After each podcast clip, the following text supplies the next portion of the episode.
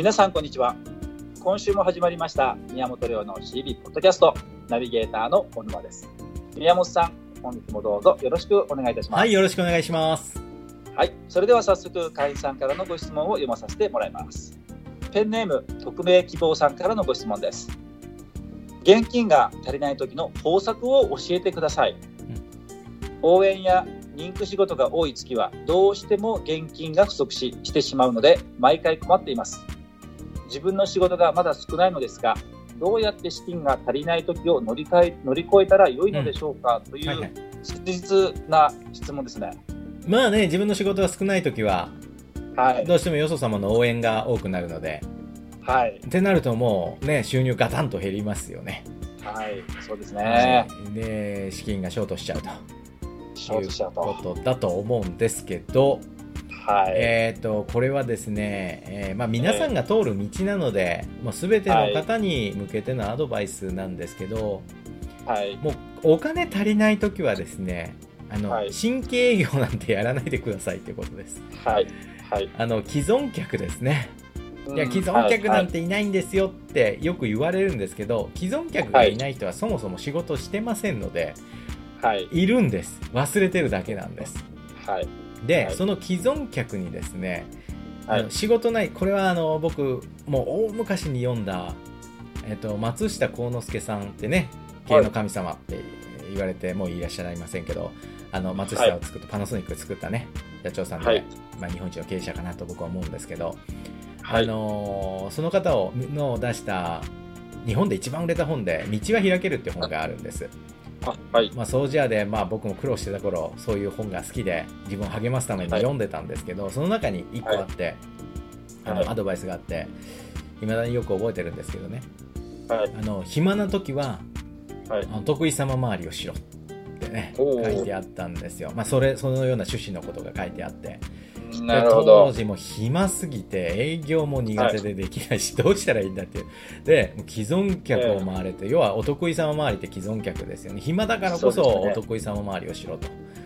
いやお客さんのフォローしろってことなんですよ。で、それにはいくつか理由があって、意味があってですね、はい当然、はい。お客さんのありがたみ分かってないから、ね、お客さんがいないわけで、そうですよね。既存客を回って、自分にはこれだけ多くのお客さんがいてくれてるんだなっていうのにまず気づくっていうのが一つ。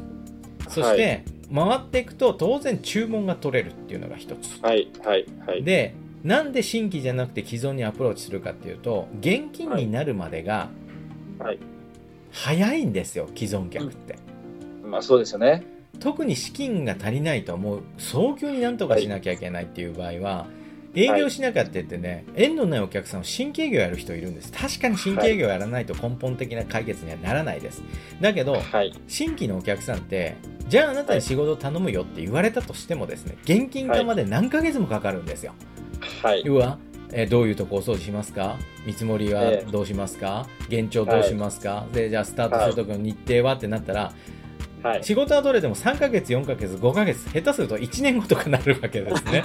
ですよね。これだと、これ現金が足りないっていう問題には何の解決にもなってないわけですよ。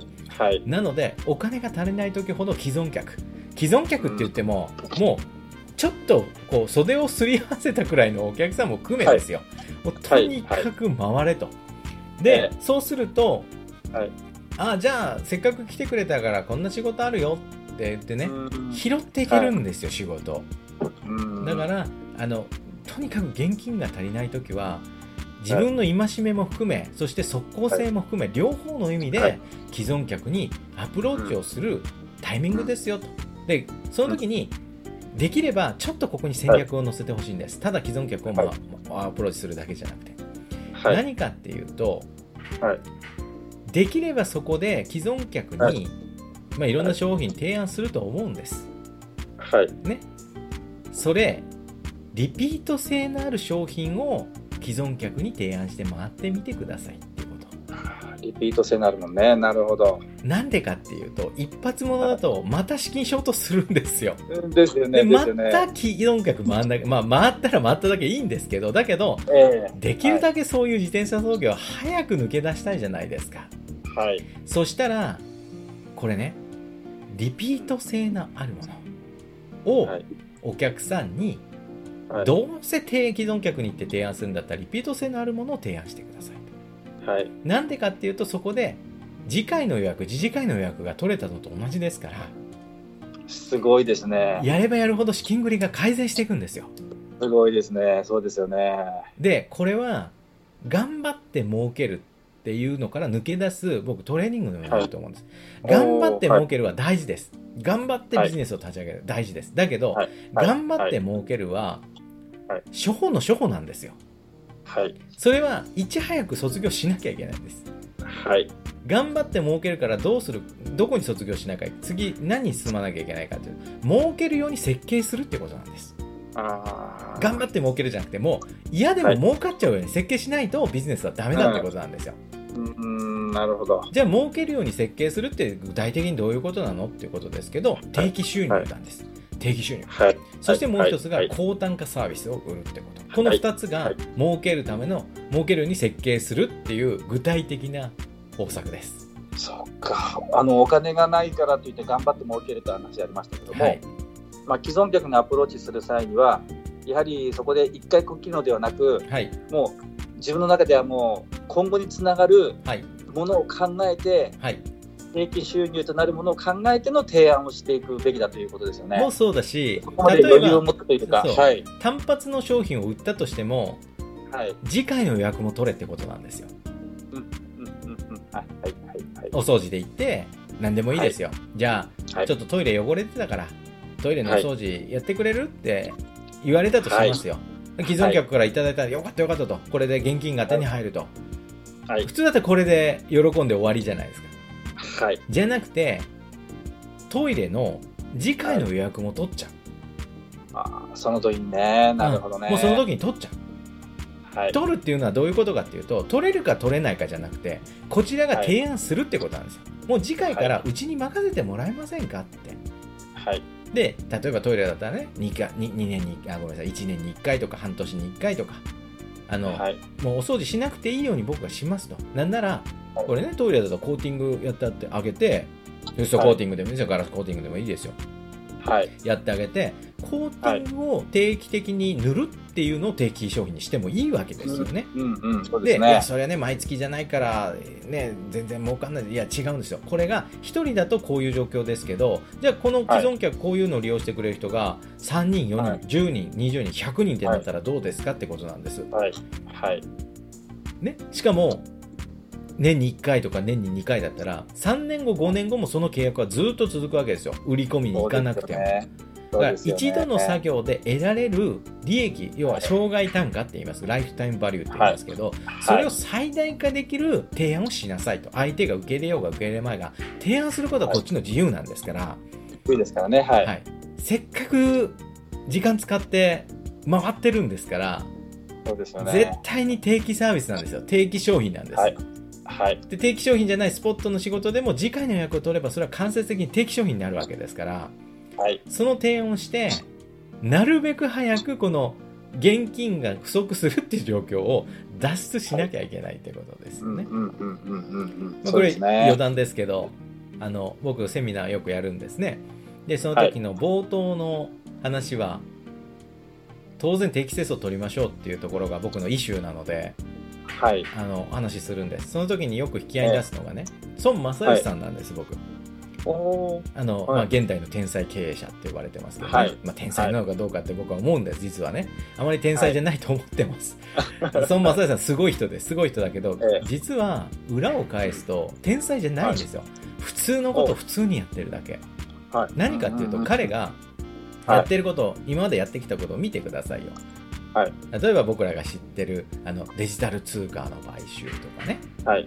えー今ソフトバンク事業とか、はい。あとはヤフーの買収でヤヤフー BB はいとかやり始めましたよね、はい。彼が狙ってるビジネスは常に定期収入のあるストック型なんですよ、はい。全部。そうですね。そうですね。そしてそこで生まれた定期収入をの利益を使ってはい。企業買収やるでしょ。や世界中の企業買収するじゃないですか。はい。あれねちょっと知ってる方だと分かるんです。彼の買収の基準何かっていうとねストックビジネスかどうか定期収入があるビジネスかどうかなんですよだから、あの、海外の携帯電話屋さんとか通信事業買ったりするでしょ。うん、そうなりますね。通信事業か携帯屋さん欲しいわけじゃないですよ。ストック収入が欲しいからなんですよ。そうですよね。で、ストック収入って何か？彼ね、そのヤフーとかソフトバンクをどうやって軌道に乗せたか。ここが天才じゃないと僕が思ってるゆえんなんですけど、はいやってること毎回一緒なんですよ。うん。ばらまいて会員を増やす。ばらまいてユーザーを増やす。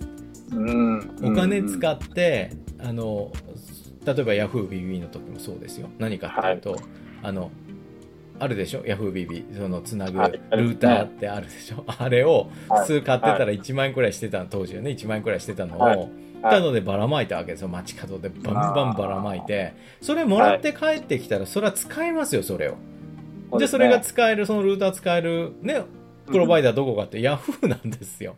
そうですね。で、ヤフーにつながるでしょ？で、ばらまいてお金かけて、で、ヤフー、そのプロバイダー事業って何かって、一回契約しちゃうとなかなか買えないので、買えないですからね。ストック収入が発生するでしょ？じゃあソフトバンク、何やったか？iPhone ばらまいたわけでしょ、ただで。はい。はい。何万円、何十万円する携帯をソフトバンク使ってくれたらただだよって。で、しかも独占契約だったでしょ、昔ソフトバンクは、はい iPhone ね。そうですをね。ばらまいて一気にユーザーを増やしたわけですよ。増やして。じゃあ最近彼が何をばらまいたかっていうと、ペイペイですよ、はいペイペイ。何十億、ね。100億円くらいだったか？なばらまいたでしょ？ペイペイユーザーをね一気に増やまあ、ペイペイがちょっと軌道に乗らなかったのは誤算だったろうなと思うんですけど、だけどやってることは、ばらまいてストック型収入、常にお金払う人をばらまいて集めてるだけなんですよ。そうですね。そう考えると、確かに。これ天才じゃないじゃないですか、別に。うん。やってること普通の、僕、極端ですけど、僕らがやってるのと全く同じなんですよ。そうですね。そうですね。ばらまいて定期契約をしてくれる人を探して、ライフタイムバリューで回収していく、はい。でどんどんどんどんその規模を大きくしていくっていうだけはい。だから僕ら特に DSP はトップマサダシの戦略そのままやってるだけなんですよそうですね。でこれが今回の匿名希望さんにももう絶対に頭に置いておかなきゃいけない現金を得ると同時にストック収入にそれを変えちゃえってことそうするとうん最初はきついけどこれ繰り返せば繰り返すほど楽になっていくっていうのが分かりますよねはいやればやるほどストック収入が増えていくのではい。はい。どんどん定期会員が増えて定期ユーザーが増えていくわけですよはい。はい、だからこれ現金を得るために既存客を回るってるとまたやんなきゃいけなくなるので資金ショートしそうですね。そうですね。はい、できるだけ早く脱出してほしいのでね現金を得るプラス次回の予約で資金繰りを改善していきましょうとできれば定期役にしていきましょうと、はい。はい、いう提案ですぜひあの、ね、資金繰り資金がショートするのはもう本当冷や汗タラタラだと思うのでそうですね。本当もにう。想像するだけでゾッとしますけどゾッとします。ゾだッとします。はい、僕も経験してきたし、でも今日はすごく勉強になりました。はいまた改めてね、はいすごく本当に勉強になりました。ありがとうございまはい、す。あの頑張ってこれもチャンスですのであの定期収入にね目覚めていただけたらと思いますぜひよろしくお願いします。はい希望さん頑張ってください。頑張ってください宮本亮の CB ポッドキャスト、また来週土曜日にお届けいたします。宮本さんどうもありがとうございました。はいありがとうございました